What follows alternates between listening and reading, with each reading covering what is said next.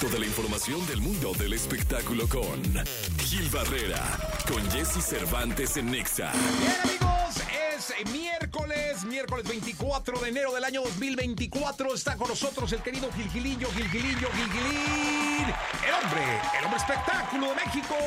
Mi querido Gilgilillo, ¿qué nos cuentas en esta mañana clara de inquieto lucero? Oye, como supieron, estuve, anduve en, en Azteca. Oye, ventaneando, te vi ahí. Sí, este, comer con muy... toda la- ¿Cómo estuvo la comida, eh? Bien, padre, la a todo dar. La verdad es que Pati invitó a algunos medios, algún muy poquitos medios de comunicación, y ahí tuve el privilegio de estar junto a ellos, junto a todo el equipo que, pues, este, lo hemos comentado en este espacio, está echándole toda la carne al asador y aguantando, pues, este, vara con los horarios, ¿no? Cómo los cambian y todo eso. Y pues hoy por hoy el programa eh, más importante que tiene Azteca en términos de, de entretenimiento, uno de los más importantes incluso Histórico. dentro de la, de la industria, 28 años. Y bueno, pues ahí estuvo mi Pati, este, eh, muy contenta ahí compartiendo con, con algunos compañeros y con este servidor. Ya sabes que trata súper bien. Llegan por ti en la puerta con, en una itálica ¿Ah, y sí? ya te llevan allá. Ah, qué buena No, onda. ahí ya sabes tus descuentos para este tienes tiendas departamentales. No, la verdad es que muy bien. Este, nos la pasamos muy bien este con, con, con, con toda la gente de Azteca. Le mandamos saludos a Iyari, la productora la productora de Ventaneando porque su esposo Gus nos escucha, Jess. Ah, qué buena onda. Y entonces ahí estaba diciendo cuando llegué, pues Iyari me dijo, ¿cómo estás? Ay, ¿no? Gilgilillo, Gilgilillo, Gilgilín. Entonces le mandamos un abrazo a Gus, este, porque pues ahí nos escuchan y la verdad muchas felicidades a Ventaneando. No, felicidades, de verdad, todo mi, mi cariño, mi respeto. Insisto, un histórico de la televisión, parte de la historia del entretenimiento y del espectáculo en México. Felicidades. Sí, la verdad es que lo hicieron bien. Oye, llamó mucho la atención que eh, hay un tema ahí en Venga la Alegría, o con Flor Rubio particularmente, porque según lo que dicen en las redes es que está un poco sentida porque no le invitaron a, al bautizo del hijo de Carlos Rivera y de Cintia Rodríguez. Ok. Pero aquí lo más, lo más curioso del tema es que Flor, en, tanto en su programa de radio como en, en Venga la Alegría, no tocó el tema.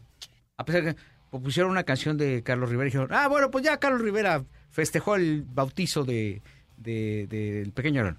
Y en otras cosas, y ya, y- pero que han sido menciones muy, muy limitadas, muy breves. Ajá. Pues mejor ni lo dices, ¿no? Claro. Si estás sentido, dices, pues, ¿para qué? Pero eh, cuando te sientes porque no te invitan a algún lado es porque te sentías con derecho de que te invitaran. Sí. Me imagino, ¿no? O sea, yo creo que ella dijo el bautizo, no sé de quién sea compa de los dos. Pues yo creo que Cintia, ¿no? De Porque Cintia. trabajó en Venga. Eh, pues yo creo que por eso. Sí, sí, sí. Pero bueno, pues ya, si no quieres decirlo, pues, Pues mejor ahí le dices a alguien, "Oh, pues dilo tú, porque Sí, al final claro, también claro. fue una noticia viral, ¿no? Que se Sí, dio a fue conocer. nota, claro, claro. Entonces, pues lo dices como tal, ¿no? Para atender a una comunidad de, de- de seguidores.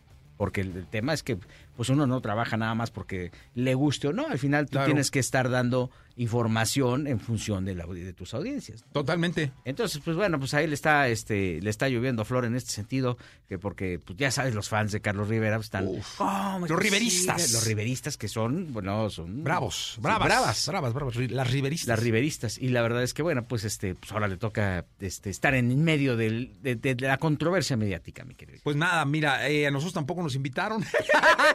Sí, pero Y pues, pero, o sea, yo lo gozo, ¿eh? Porque la verdad no hubiera podido ir. en serio, pues además es en Guamantla y luego hay que tomar carretera Sí, no, y es peligrosillo. rollo, Sí, es No, no. complicado llegar allá. y- Sí, no ve tú a saber. Oye, sí. ¿no tendrá en algún momento Carlos Rivera este, expectativas para ser presidente municipal de Guamantla? O, o gobernador de Tlaxcala. Tiene todo, ¿verdad? Sí, claro, claro. Sí, además Tlaxcala lo con todo, Tlaxcala lo conoce. Sí, no, no, Digo, claro. está chiquitito, pero todo el mundo lo No, conoce. no, no. Carlos Rivera sí podría hacerlo sin problema Sí, alguno. ¿verdad? Pero le va mejor ahorita como está el de artista, ¿no? Eh, Es una estrellota, tiene un montón de presentaciones y bueno. Oye, donde están batallando es en la feria de Aguascalientes. mm. Para hacer el elenco de. Fíjate, para hacer el elenco, porque me están diciendo que lo que no quieren es hacer un elenco nacional.